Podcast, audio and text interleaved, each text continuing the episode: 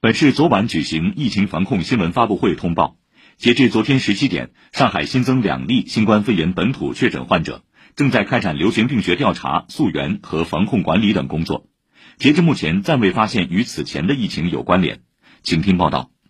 市卫健委主任邬金雷介绍，这两名新增本土病例为母女关系，母亲七十四岁，来沪前在外地居住两个月，十一月十八日由其女儿陪同坐高铁来沪。来沪后，共同居住在浦东新区花木街道牡丹路一百八十六弄小区。两人出现发热后，十二月一日晚共同前往仁济医院浦东院区发热门诊首诊。二日，经市级专家组会诊，结合临床影像学表现和实验室核酸检测结果，诊断为确诊病例。那么，截止到目前的话呢，我们暂时也没发现和以前的疫情呢有关联。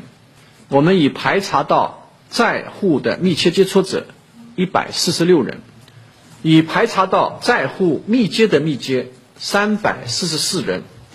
已落实管控和采样，将浦东新区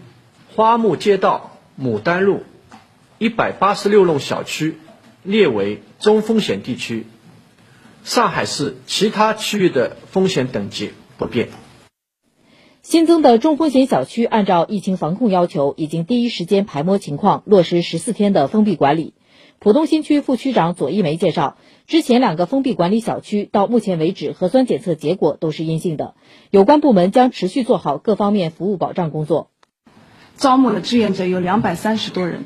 有序的开展了环境卫生、快递整理、上门送餐、买菜配药等等工作。对于独居的老人、残障人士和困难群体，我们呢落实了专人一对一的关爱。我们社区的卫生服务中心开通了绿色通道。那么从封闭管理以来呢，我们已经为居民提供日常配药，包括健康咨询有两百多人次。相比之前疫情，最近疫情涉及到的排查范围比较广。对此，复旦大学上海医学院副院长吴凡表示，病例发现是比较早的，排查范围广，既有偶然性，又有必然性。偶然性是取决于这个病例本身的工作性质、生活轨迹以及社交网络生活中的活跃程度，而呼吸道疾病既可通过空气传播，又可通过接触传播。只要人口密度大、流动性大、人员交流频繁，密接、次密接调查中涉及面就会相对比较宽泛。